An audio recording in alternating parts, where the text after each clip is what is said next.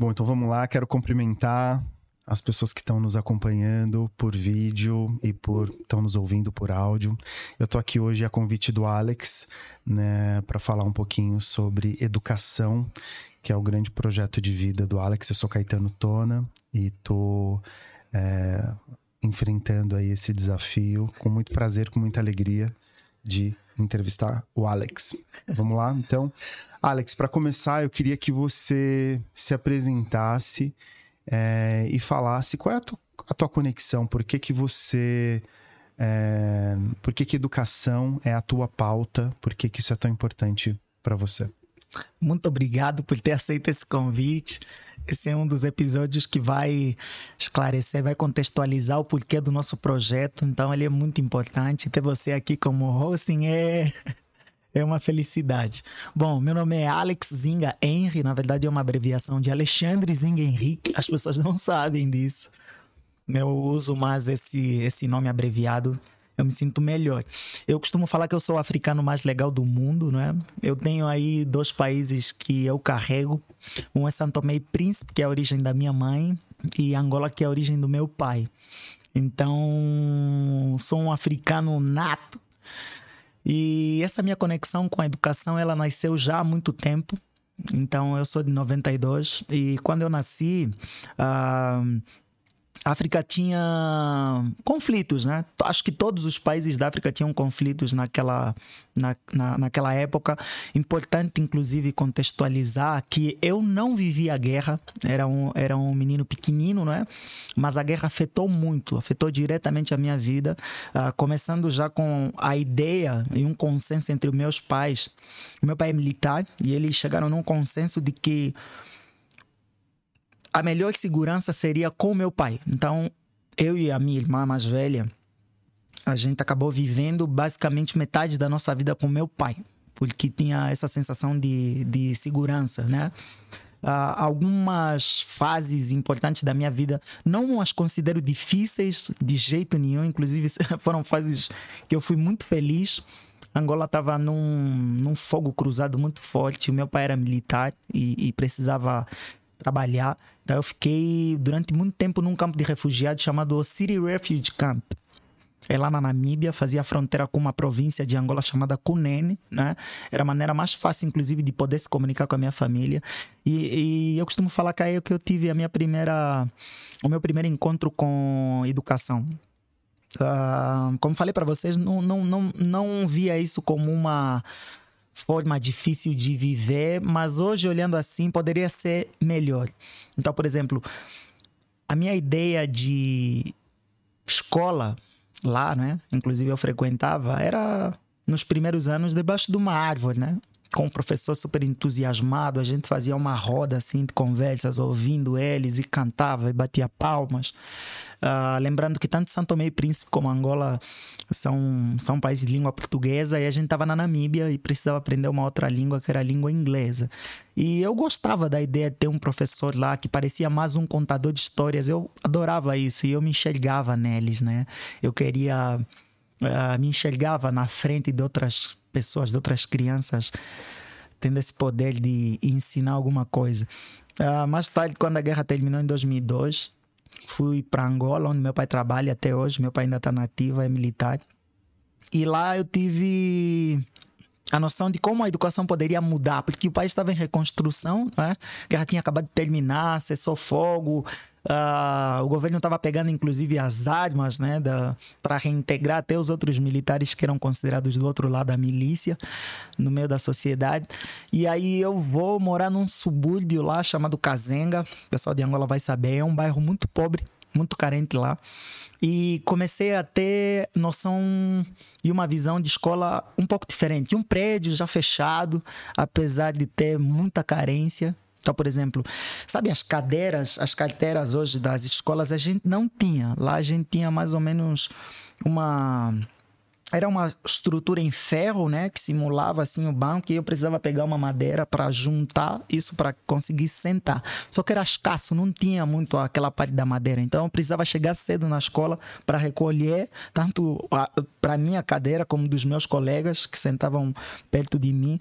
Mas como falei, era super feliz naquela época, né? E comecei a me apaixonar por pela maneira como eles conduziam, né? Professora de história, eu adoro história. Professora de história, por exemplo, contando sobre o ultramar. Eu me enxergava professor naquela época, né? Só não sigo carreira hoje, mas acho que naquela época já tinha decidido, inclusive, que eu queria comunicar alguma coisa estando na frente dos alunos. Uh, o tempo passou, estudei, né? Vim aqui para o Brasil, inclusive, e como qualquer pessoa precisava pagar as contas, né? Brasil, um país super corrido, um país super corrido. Eu tive noção disso só quando cheguei aqui. Uh, eu passei em muitos países de língua portuguesa e eu conhecia o Brasil pelas telas. Costumo falar que Angola, 90% daquilo que a gente assiste nas TVs em Angola é do Brasil. Né? A gente assiste a Record, uh, assiste a. Uh, a Globo, né? Então a gente já, já assiste a Malhação desde muito tempo. Lembra a Malhação do Cabeção? Sim. Acho que é a que eu mais tenho na cabeça, né? Assistia já desde aquele tempo. Então eu tinha uma ideia, uma noção do que era o Brasil. Mas quando cheguei aqui, passei a ter uma visão mais humanizada, né? De que o povo trabalhava muito e eu precisava entrar nessa frequência. E quando entrei nessa frequência, a primeira oportunidade de trabalho que eu tive foi numa faculdade, na João Dias, chama Ítalo Brasileiro. E eu sou muito grato, inclusive, por ter passado lá. Eles me formaram, assim, por completo. Me fizeram, inclusive, descobrir o meu propósito. Eu trabalhava no comercial naquela época e comercial vende, né? Só que eles tinham me dado uma autonomia de vender, desde que vendesse, né? De vender do jeito que eu me sentisse bem. Então a gente tinha inventado lá uma fórmula de ir até o cliente, né? Não lembro exatamente quem tinha trago essa proposta, mas era muito bacana. Então a gente criava um relacionamento com as escolas, inclusive o ensino médio, né? Anos finais, segundo e terceiros anos, e a gente queria despertar a atenção deles do ensino médio para o ensino superior, de preferência onde a gente trabalhava. Só que isso gerava uma conexão muito forte. Você encontrava muitas histórias e muitas histórias muito parecidas com a minha, né? Por exemplo, foi nas escolas públicas onde eu passei a ouvir de professores que alguns alunos só lá para comer. E olha que em Angola a gente não tem essa, essa coisa de comer na escola, não tem comida na escola. Ou você come em casa ou não come mais. A escola era só um local para. Mas comecei a ver algumas dificuldades que eu vivi, muito correlacionadas às dificuldades que os jovens hoje vivem, né? Então, é uma história, inclusive, que eu costumo contar que a primeira vez que eu entrei na escola privada, eu fiz um, na escola pública, eu fiz uma pergunta meio que ingênua para o professor que estava lá como responsável, que me recebeu. Eu falei, professor, essa estrutura, esse prédio, Uh, era um, uma instituição prisional e doaram para os jovens por tudo que eu estava vendo, né? E ele, super paciente, falou: não, é a escola mesmo, né? Mas eu não conseguia entender porque que tinha tanta grade por que, que as cores eram intolerantes, né? Verde, ou branca e azul, que são as maiorias, né? Das escolas. Uh, e simulava tudo uma prisão. Então, por exemplo, eu ia lá para o pátio e o pátio simulava exatamente um, um, um, pátio de banho de sol prisional. Eu conheço porque já fiz algumas missões religiosas em algumas instituições prisionais e é muito, muito igual.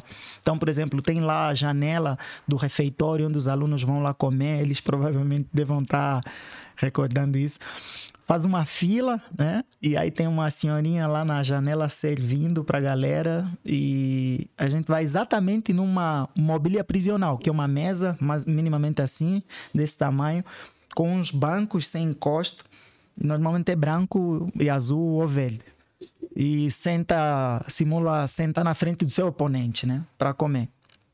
E aquilo começou a gerar uma identificação mesmo. Comecei a, a, querer saber mais, né? Comecei a fazer pesquisas de como eles aguentavam ficar num local que para mim não era agradável de estar, né? Então, sempre que eu tinha a oportunidade de falar com um aluno, eu falava, mano, você gosta daqui? E, sinceramente, 99% das respostas era não, não gosto daqui. É, então comecei a, a, gerar mesmo uma empatia, não só pelos alunos, até pelos professores que são vítimas do mesmo local, né? Uhum. Têm os mesmos problemas. Sim. Alex, além dessa questão da arquitetura e de, né, desse sistema que você está acabando de descrever, quais são, quais são os outros pontos é, que você enxerga com relação os grandes problemas da educação no Brasil, assim, baseado na tua experiência, de tudo que você viveu na tua educação fora daqui. Quando você chegou aqui, como é que você viu a educação? Fora essa questão da arquitetura, o que mais você enxergou como um grande gap, um grande, um grande problema da educação no Brasil? Sim, olha, agora vou inclusive pedir licença, né? Porque uh, devo talvez justificar, até porque que eu hoje atuo como ativista educacional. As pessoas sempre perguntam, ficam com uma pulga atrás da orelha, por que o Alex trabalha para educação aqui no Brasil e não no país dele, né? Cara, vocês me receberam muito bem, primeiramente. Eu acho que vocês ouvem isso todo dia. O brasileiro é. O, tem o povo mais. O brasileiro é o o, o cara mais receptivo do mundo, né? Não tem. Vocês só são muito parecidos a nós, mas a vossa recepção calorosa é completamente diferente. E eu comecei a, a, a, me identificar com o brasileiro, a maneira como fala, a maneira como come, muito, muito parecido mesmo. Então passei a considerar o Brasil casa. E, e, e, e é legal que a gente faça alguma coisa de bem para nossa casa, né? Muito tempo aqui no Brasil já, acho, né? Quase uma vida. Tenho sete anos aqui no Brasil e formei família como a brasileira. Tenho a, a Milene, né? E tenho uma filhinha de um aninho, a Maia. E eu acho hoje muito necessário pavimentar alguma coisa para que melhore, inclusive, os índices de educação no tempo que ela for, né? Para as escolas. Então já peço licença aqui para falar, olha, eu talvez estou trabalhando nisso por uma questão mesmo de egoísmo. Eu quero melhorar as condições para a minha família. Respondendo aqui a tua pergunta, uh, tem muitos problemas, eu acho, né? Eu comecei a pesquisar a fundo e os problemas hoje, eles não estão relacionados, inclusive, a orçamento, por exemplo, né? Uhum. Isso é muito curioso, porque tem dinheiro para isso. Acho que a maior parte do investimento, inclusive, é, é nisso. Só para você ter noção, em 2021, o governo federal investiu mais de 141 bilhões em educação geral, né? Uhum. Vai para o básico, para o fundamental, ensino médio e as faculdades públicas também. Tem dinheiro. E se você comparar esse orçamento, ele tá assim numa, numa mesma base do que o Japão investe, por exemplo. Então nada justificava ter o equipamento e, e, e, salários, por exemplo, dos professores, a valorização deles em si, alguns serviços que deveriam oferecer, por exemplo, uso de tecnologia, nada justificava, porque tem dinheiro. Então, era a primeira opção, talvez a ser apontada aqui, é o mau uso do recurso, mau, mau, mau distribuição para isso, né? Uhum. Inclusive, a maioria dessa grana ela vai para folha de pagamento, né? Tem várias outras formas, tem vários, vários países que uh, têm cases que o, Brasil, que o Brasil poderia olhar, por exemplo, e, e, e compartilhar também para que dê certo aqui. Mas assim, eu acho que falta muita questão estrutural dentro da escola. Um, um, básico assim é que quando os alunos estão estudando é o, o famoso histórico escolar, por exemplo.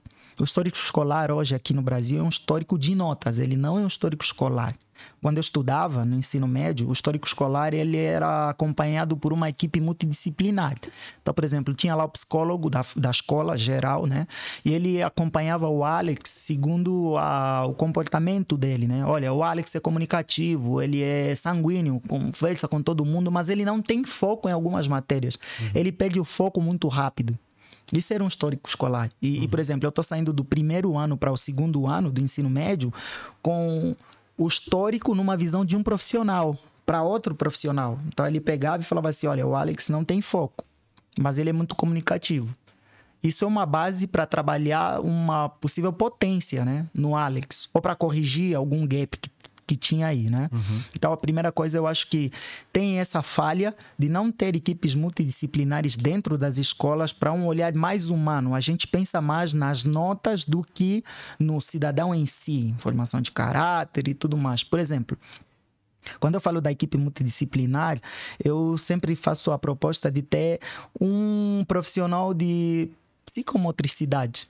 É muito importante. No Brasil, ele tem um pouquinho de atraso. Se vocês pesquisarem aí, vocês vão ver que é uma profissão antiga, foi criada em 1947 lá na França. Porém, o Brasil só reconheceu como profissional em 2019.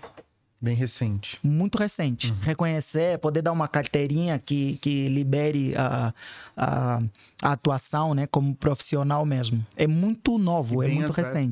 da, da pandemia. Da pandemia. Seja, que a implementação deve estar se dando agora, né? Não teve nem tempo de ter cases, um tempo talvez de Sim. pesquisa. Não, não, ainda não, não tem, né? Sim. Uh, então, por exemplo, esse profissional, ele consegue acompanhar a criança desde muito cedo. A maneira como ela se move, a maneira como ela fala. É importante para gerar um relatório, uhum. para mapear, inclusive, questões comportamentais desse desse aluno, né? Uhum. Para que se melhore. E era uma forma, inclusive, de comunicar entre escola, né, professores, direção e pais. Então, por exemplo, se um profissional de, de, de psicomotricidade tem lá mapeado a maneira como o Alex uh, age né, com foco de atenção, o meu pai talvez teria melhor empatia. Né? Uhum. Hoje tem muito problema de aceitação, por exemplo, você falar para uma família que o filho tem uh, um problema de déficit de atenção. É, é, quase que um baque, né?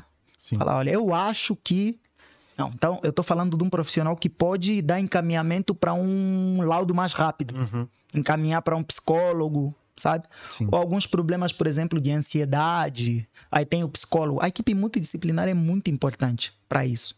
Depois, lógico, a estrutura em si, eu acho que a estrutura física, ela é, é, provavelmente é, a, é um dos quesitos mais importantes que tem.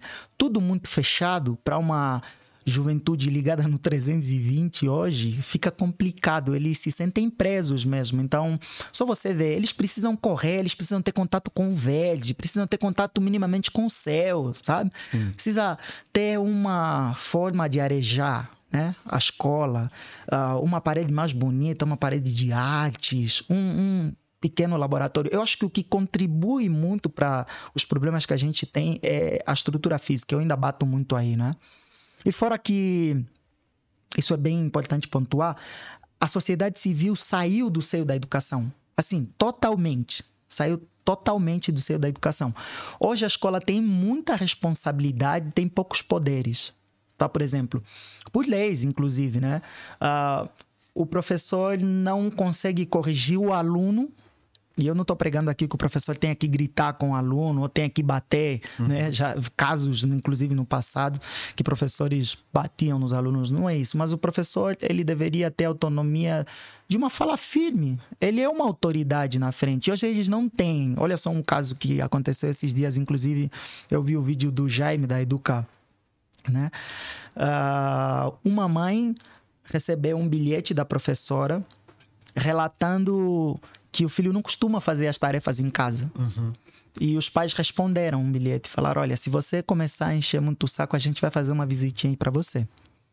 Isso é, isso é a exata clareza de como a sociedade civil saiu do ser educacional. Hoje não tem mais tempo de chegar, por exemplo, o Enzo em casa e o pai falar assim: Enzo, cadê seu caderno? Deixa eu ver o que, que você fez hoje. O que, que você aprendeu hoje? Você está cumprindo com as tarefas que a professora está pontuando?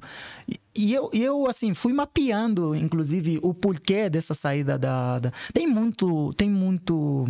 Muitos fatores, e um, um dos principais é que, se você pensar, 10 anos atrás, as pessoas não trabalhavam 12 ou 14 horas por dia. Então elas tinham minimamente um tempo para cuidar dos filhos, né? Independente se a família era composta por todos os membros ou não, mas ainda dava essa sensação e os pais conseguiam implementar na cabeça dos filhos que é importante estudar. Hoje a gente tem essa defasagem. Ótimo. Você está falando de. Perguntei sobre a questão do, dos maiores desafios né, da educação no, no, no, Brasil. Você falou sobre essa questão do histórico, né, de olhar de uma forma mais humana, humana e complexa o desenvolvimento e a participação do, do aluno, da aluna na vida escolar, e não só pelas notas. Né? Sim. Falou também da questão do investimento e da ausência da sociedade na participação da vida escolar. Né? Sim. É, como que você acha que, que, que deveria, pensando nesses dois pilares, é que a gente, como o governo investe, o poder público investe na educação brasileira e como a sociedade participa, como é que você acha que a gente poderia reverter isso? Assim, como deveria se dar o investimento do poder público na educação, o que seria mais importante receber investimento hoje e como trazer as pessoas para participar da vida escolar? Sim, olha, vou, vou, Inclusive, essa é uma das questões, e é, é, normal, a gente emite opiniões e certamente as pessoas têm o direito de discordar. Eu vou falar que, numa minha visão, ela não significa que é a certa, não é? Precisa de muitos profissionais, inclusive, debatendo isso. Não há debate sobre. Olha só, o SUS, ele de quatro em quatro anos é revisto as diretrizes, uhum. junto à sociedade civil, os profissionais da própria área da saúde e os governantes.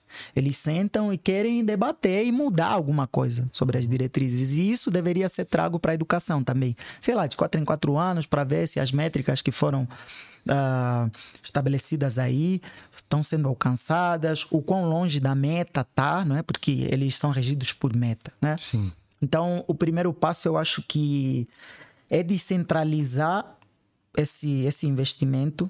Hoje a maioria vai para o ensino superior. E eu creio que o foco é a criança, a maneira como ela se alimenta, a maneira como ela chega até lá. Então, por exemplo, a... o governo deveria providenciar. Eu, eu sei que tem algumas creches que têm os transportes, mas isso deveria ser a 100% o transporte, a qualidade do transporte desse jovem saindo de casa até a creche. Garantir que tenha como chegar, que né? tenha esse acesso, a alimentação desse jovem, essa equipe multidisciplinar, para ele, que é um, um moleque, estou falando aqui no Fundamental 1, por exemplo, tá em formação de caráter, né? Uhum. Deixar eles brincarem, deixar eles. Uh, já descobrirem algumas coisas que nos trouxeram aqui como sociedade. Por exemplo, é importante que nessa fase do ensino fundamental 1 e 2 se explore muito bem a história, porque o, o aluno tem contato com essa ideia de onde a gente saiu né, até aqui. Se explore as matemáticas, ele tem que gerar já uma empatia. Porque quando ele cresce, ele perde o, o, o engajamento por isso, sabe? Uhum. E se eu estiver falando de algumas classes, por exemplo, C e D, quando ele alcançar 15 anos, ele está preocupado em compor a renda de casa. E para o trabalho, né? E para o trabalho. Então, ele, se ele não tiver a base construída, tá errado já. Uhum. Então, eu acho que esse investimento deveria uh, ser revisto, deveria ser melhor aplicado aqui na base, uhum. para depois uh, a gente pensar outros meios de, de, de fornecer lá para o ensino superior, que também é extremamente importante, tem pesquisa. Eu, eu, eu converso muito com as pessoas e eu sei, eu sei que isso talvez seja polêmico. Mas há muitas pessoas travestidas hoje no ensino superior e que acabam explorando as outras. Há uma inversão de valores. Hoje, o aluno que está numa escola pública, no ensino médio, sem dinheiro para, por exemplo, pagar um colégio de ticket médio de entre 5 a 8, tem colégios assim, né? Ele, assim que terminar o ensino médio, ele vai para uma instituição privada onde ele entende que a grana dele consegue chegar, ou dos pais, ou até do trabalho dele, né? Então, sei lá, o ticket médio a partir de 300 reais ou 700 reais para os cursos que eles mais seguem, que eles mais fazem. E aquele cara que hoje está num colégio com um ticket médio de 5 a 8 mil, vai para uma instituição pública, porque, assim, mérito deles, estudaram, são muito bem formados, mas eles acabam ocupando a maioria dessas vagas. Mas lembra, até bem pouco tempo esse cara tinha 8 mil para pagar um curso e agora está sendo sustentado pra, por aquele cara que está num ensino privado ou não, né? Uhum. Então eu acho que é preciso rever. Tem muitas pessoas travestidas e infiltradas dentro desse. desse... E aí a gente pode discutir, por exemplo, ah, vamos colocar uma, uma taxa mínima, mas muito bem controlada. E, e, quando eu falo isso, é com seriedade de controlar onde esse aluno vem, se as famílias deles têm condições de pagar a faculdade, ver quantos, até quantos salários mínimos vêm dessa família, né? Mas com muita seriedade mesmo, né? E, e cobrar deles, sei lá. Tem, tem vários outros meios que a gente consiga talvez fazer isso, mas na minha visão uma delas seria essa. E aí isso daria muito mais espaço para jovens da periferia terem acesso. Porque é horrível eles brigarem por uma prova que nem sequer eles entendem direito. Uhum. Pensa que eu estou no ensino médio, eu tenho 17, 18 anos e eu tenho 18 matérias para dar conta. Essas 18 matérias estão basicamente, né, em teoria, me treinando para fazer uma prova que eu não entendo. E se eu não tenho a base bem elaborada, acontece o que tem acontecido. A maioria não tem acesso. E não tem acesso a coisas básicas, assim, informação, né? Ah, fiz o Enem, não consegui uma bolsa 100%. Ele não sabe quais os outros passos, não sabe que tem o SISU, não sabe? Sim. Então, eu acho que tirar essa galera engenheirada que consegue pagar e, e, e, e, e dar mais espaço para quem não consegue já, já resolveria, né? Já resolveria parte, parte do problema. Certo. A gente está falando de vários assuntos aqui que merecem Sim outros podcasts, né? Que é processo de avaliação, a, o sistema de acesso à educação, né? Da, da que inclui as questões de cotas e, e, e, e, ter participação de pessoas mais privilegiadas que poderiam arcar com, com pagamento de mensalidades, que hoje estão acessando o ensino público, e pessoas que não têm condições não conseguirem acessar, né? É, voltando para a questão do, do governo, é, e provavelmente essas pautas você vai discutir no podcast ao longo dos episódios, é, a gente sabe que um, tem um personagem, uma personagem muito principal na educação, no mundo todo, que são os professores, né? E, e a gente está falando do investimento do governo e de, da estrutura do, do sistema de ensino. Como que você enxerga é, essa questão de como os professores são valorizados e qualificados, eles que estão aí na sala de aula, na frente da educação básica e fundamental do, do, do Brasil. Sim. Olha, eu, eu fico até triste quando converso com algumas pessoas e falam assim: ah, não, já fizeram um reajuste salarial. Eu acho que investimento em professores para que eles fossem valorizados, o mínimo, o mínimo que poderia ser feito é o pagamento. Eu acho que a valorização parte de uma de um respeito, uma homenagem constante, né? A ideia, as gerações passadas talvez tinham essa ideia de que o professor é uma autoridade, é o nosso segundo pai, a gente inclusive falava, né? Uhum. Porque eles é que passam mais tempo com com os jovens e crianças depois dos pais. Hoje, inclusive, eu acho que eles passam muito mais tempo do que os pais, né? Então, eu acho que a valorização se dá pequenas coisinhas. Uh, o, o, o, fomento da, da imagem do professor na, na sociedade, quem é ele. Eu acho que isso, homenagens a eles, a salário, obviamente, né? melhores condições de, de, de acesso a algumas informações que eles deveriam ter. Por exemplo, esse novo ensino médio que está sendo revisto, se, não vou entrar aqui no mérito se é bom ou não, por exemplo, os professores eles têm muito treinamento, mas é muito que eles não sabem o que fazer. Então, por exemplo, jogaram os itinerários formativos para os professores e os professores não tiveram uma qualificação certa.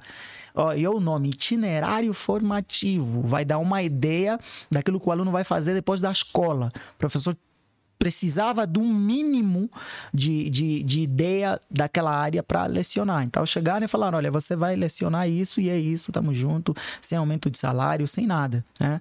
Uh, aumentou as horas, inclusive, de trabalho dos professores. Eu acho que primeiro tem que deixar de olhar a escola como se fosse uma empresa. Há muito corporativismo dentro das escolas. Eu converso com muitos professores e eles reclamam de muitas, muitas decisões criadas lá nos gabinetes que atingiram eles. Vou dar um exemplo. E eu sei que tem professores que discordam disso, inclusive a maioria gestores, né?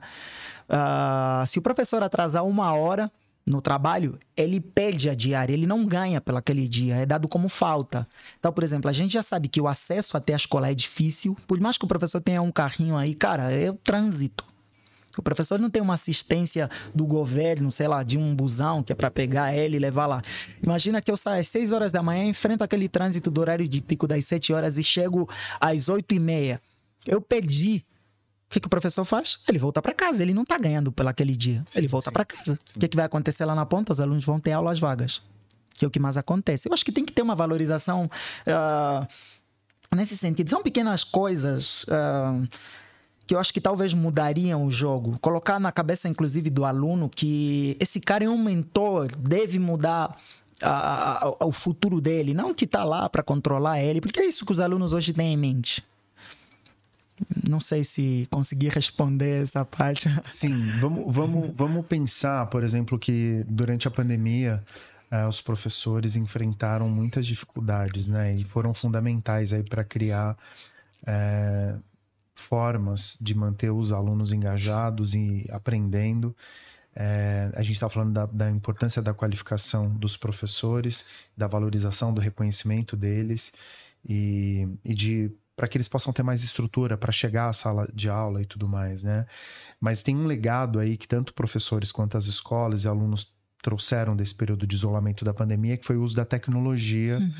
né? E eu queria te ouvir, assim, como é que você vê o papel da tecnologia na construção dessa educação, né, para o futuro? Sim, hoje não tem mais volta, né? A gente já não consegue viver sem tecnologia. Acredito que a pandemia deu uma acelerada nesse processo, né? Então, durante a pandemia, eu vi os professores correndo, cada, um, cada escola aí inventando uma plataforma, alguns inclusive em plataformas de reuniões empresariais para tentar só cobrir o gap que tinha não tiveram formação, inclusive. Eu acho que agora é um momento de parar de criar coisa nova. Todo dia eles criam uma coisa nova parar de criar coisa nova, refletir o que a gente viveu e trazer os professores para o cenário atual. Formação mesmo. O professor já tem a faculdade, tá bom. Cara, vamos parar, vamos construir um canal de comunicação eficaz mesmo, né? Eu aí, inclusive, sou de acordo que o governo deveria, repetindo, inclusive, fazer diretrizes do, do, da educação rotativos. Sei lá, de um em um ano vamos avaliar o que a gente colocou aqui de tecnologia, se está funcionando, se não está. O problema é de quem? Está no professor?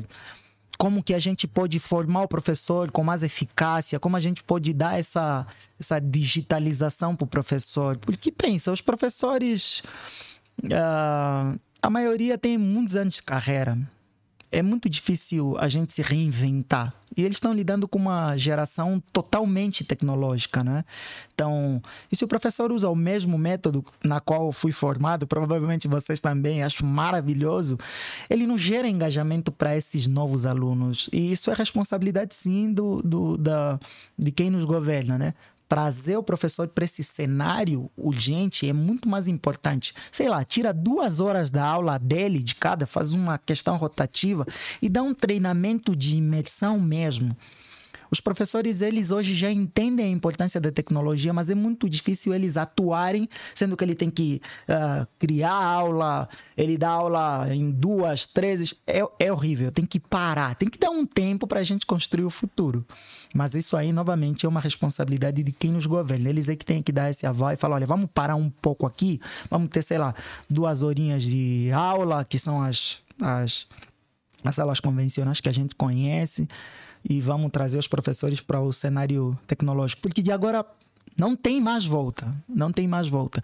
Cada dia que passa os alunos estão menos engajados, se sentem muito distante do sistema que a gente tem, né, de aulas e isso vai criar um problema. Eu costumo falar que as escolas hoje são um, um gerador de pobreza. O aluno só está lá para estar tá lá porque os pais o obrigaram, os pais estão sendo obrigados talvez pelo governo, que é o conselho tutelar, para alguns casos, né? O aluno só vai lá porque tem a companhia dos amigos, ou porque a escola é muito mais legal, ou para comer, né? Mas o engajamento mesmo do estudo, a ideia de, de que a educação pode mudar sua vida, de verdade, poderia arriscar aqui falar que 90% não, não fazem.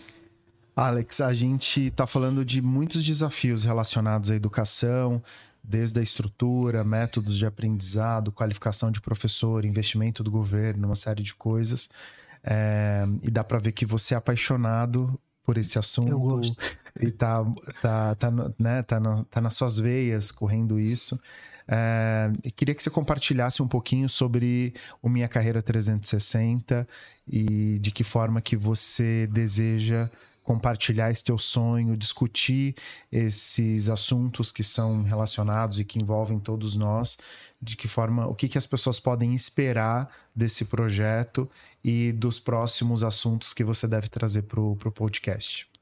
Muito obrigado pela pergunta. Olha, é bem importante, inclusive, eu falar isso de maneira tranquila, porque não está nada escrito em pedras e com certeza a gente vai mudando com, com o passar do tempo. Mas o Minha Carreira 360 Uh, ele surge da ideia de que tem muitos públicos, inclusive os mais vulneráveis, que é o público com quem eu melhor me comunico, com quem eu me identifico, inclusive, que deixam de ter muita informação do outro lado da ponte, porque a gente já cravou o que eles devem aprender. Então, por exemplo, eu às vezes converso com alunos até super inteligentes e eu falo, mano, e aí, qual é o seu sonho? Ele fala assim: o meu sonho é ter uma moto para trabalhar na RAP, no iFood. E eu quase que grito: não, não, não, para com isso, para com isso. Você tem capacidade para primeiro, não só sonhar, mas alcançar, né? E coisas básicas, assim, eu converso com os meninos e falo: olha, já pensou em ir para a área de TI? E essa sigla é complexa para ele, TI. Porque na família dele ninguém trabalhou com isso. Ele não sabe que. O pai dele nunca foi um, um cara da tecnologia da informação, né? Não, que que é TI? nunca programou. O que, que é TI? É, que é TI? É uma sigla de tecnologia da informação, né? Para o cara que executa, o técnico, né? De informação, que é uma das áreas ligadas à tecnologia muito, muito bem remuneradas, né? Então era preciso que ele tivesse essa referência. Há uma falta de referência dentro das comunidades, né? Que é o público mais vulnerável, muito forte. Então, o Minha Carreira 360 nasce com a ideia de a gente poder juntar todas essas referências que não veio da família, não veio da comunidade e apresentá-los, né? Então, falar assim, olha tem como ser um curador de conteúdo, por exemplo, como Caetano. É uma opção para você. É uma profissão, é digna e você consegue ganhar uma grana com isso. Uh, você pode ser um CTO, né? O chefe de tecnologia, o maior lá, né? O cabeça da tecnologia de uma grande empresa e ganhar uh, de 7 a, sei lá, infinito, né? Nem, nem sei exatamente. Então, a minha ideia é, com minha carreira 360, trazer essas referências para as pessoas e, mais do que as referências, uh, minimamente mostrar o passo a passo de como alcançar, né? Então, vou trazer várias pílulas sobre alguns conteúdos, bem numa linguagem básica, aqui nossa para que esse aluno consiga, consiga se enxergar lá mais para frente. Então vai ter algumas coisas sobre itinerários formativos, gostaria de ter mentorias mesmo, né? Que a mentoria é uma coisa mais direcionada para o profissional, Gostaria de trazer também um projeto de vida para aqueles alunos que estão na escola nos anos finais. E é normal eu perguntar para um jovem de 18 anos o que ele vai fazer no ano seguinte ele não saber. E a mentoria talvez consiga uh, dar o caminho, né? Passo a passo. Olha, vai lá, mapeia suas habilidades, no que você é bom. Isso já consegue encurtar o caminho, não fazer um monte de faculdade e ir largando, né? Então, a ideia é você dar um direcionamento com muita qualidade. Eu, inclusive, estou me propondo, estou me esforçando muito para trazer o máximo de profissionais que falem com muita qualidade para vocês.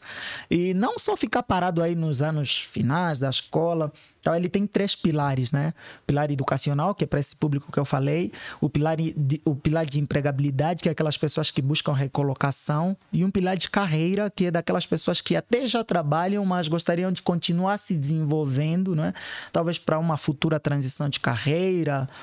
Bom, enfim, acho que é esse a ideia do Minha Carreira 360 e de uma forma humanizada, sabe? Sem sem muita enchição de linguiça.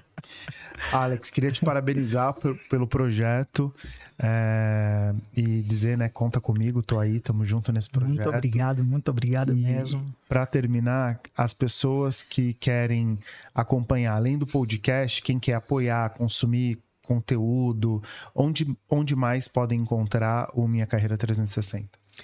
Olha, a gente tá agora no Instagram, por exemplo, né? Arroba minha carreira 360 graus no Instagram, né? E a gente agora criou também o canal do YouTube. Vocês vão poder acompanhar, inclusive, esse vídeo lá, né? Nos canais do YouTube. Temos também as plataformas digitais do, do podcast para quem só acompanha por áudio. Para algumas empresas que gostariam de ser parceiros, tem várias formas, né? Então, por exemplo, se a empresa tiver alguma vaga lá, entregue para a gente exclusivamente. A gente vai pegar esse nosso público que nos acompanha, qualificá-los e entregar de bandeja essas vagas, né? A gente fala muito de inclusão, então tá aí uma oportunidade para as empresas, inclusive, mostrarem essa inclusão, né? Uh, podem também contratar a gente, a gente tem vários serviços, tem os serviços aqui da nossa produtora, Rolê Filmes, tem os serviços da, da, da nossa agência de marketing, que é a Ovos Poché, é uma maneira de rentabilizar e manter o projeto em pé, não é? Mas Acho que é isso. A gente vai atualizando aos poucos, né? Todas as, como disse, não tem nada escrito em pedras, mas tem várias formas de ajudar. Vocês podem, inclusive, oferecer mentorias para esses jovens. Vocês podem, uh, talvez, chamar esses jovens para eventos vossos corporativos para que eles se enxerguem. podem dar treinamentos gratuitos para eles, ceder cursos. São várias formas aí. Muito bom. Então vem muito pela frente, é isso? Vem muito pela frente, eu espero, né? É isso aí, então. Obrigado, parabéns. Muito obrigado você por ter aceitado o convite, por estar do lado, por aconselhar, por... Cara, é, é muito importante esse apoio que, que pessoas como você dão, de verdade mesmo. É isso aí, vamos juntos. Os próximos capítulos. Valeu, até a próxima.